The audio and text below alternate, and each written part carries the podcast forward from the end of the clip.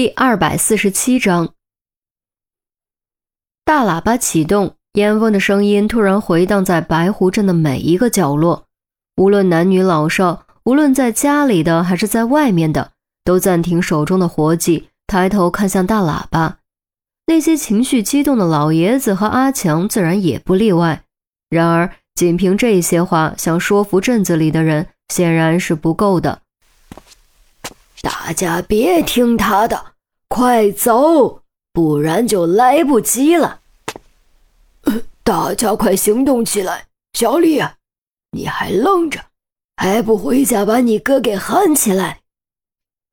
几个老人家压根儿就听不进严峰的话，而且他们的话显然比严峰更有权威。原本犹犹豫豫的年轻人，最终碍于各方面的原因，还是选择了听老人家的话。严峰虽然没有上帝视角，但对可能的情况已经有所预料。大喇叭再次响起。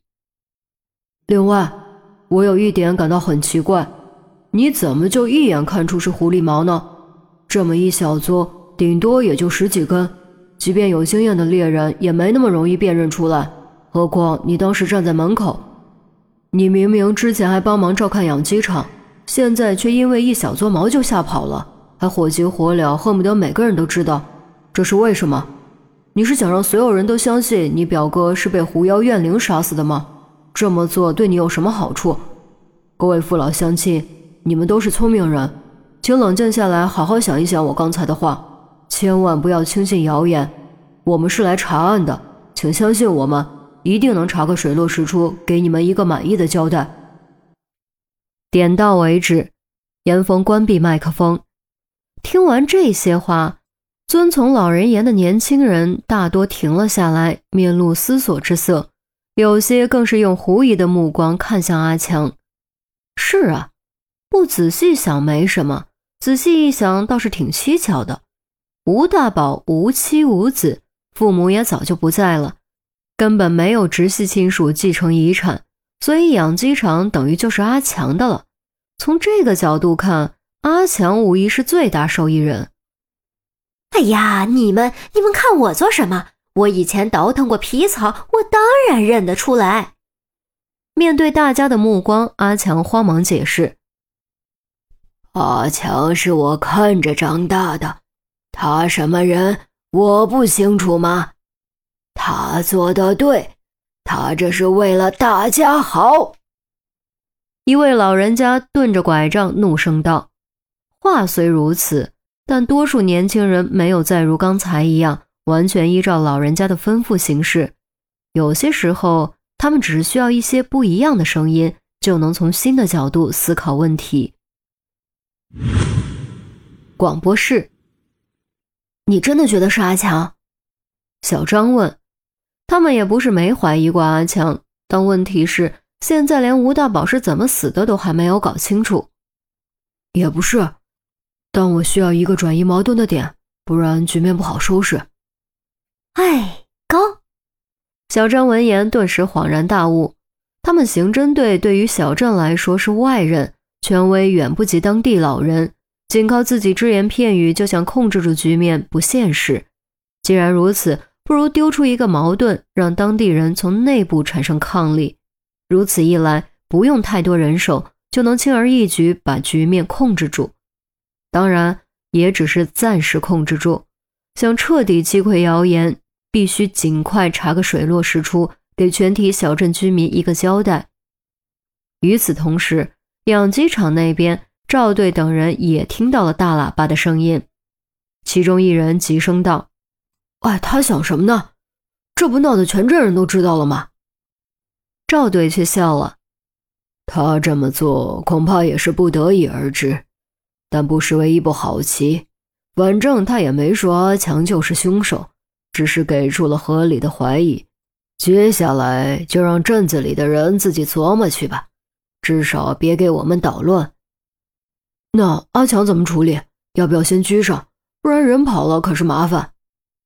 赵队想了想，严峰会把人给我带回来的。果不其然，大约半个小时后。严峰和小张带着阿强回来了，虽然没有戴手铐，但阿强还是显得很紧张。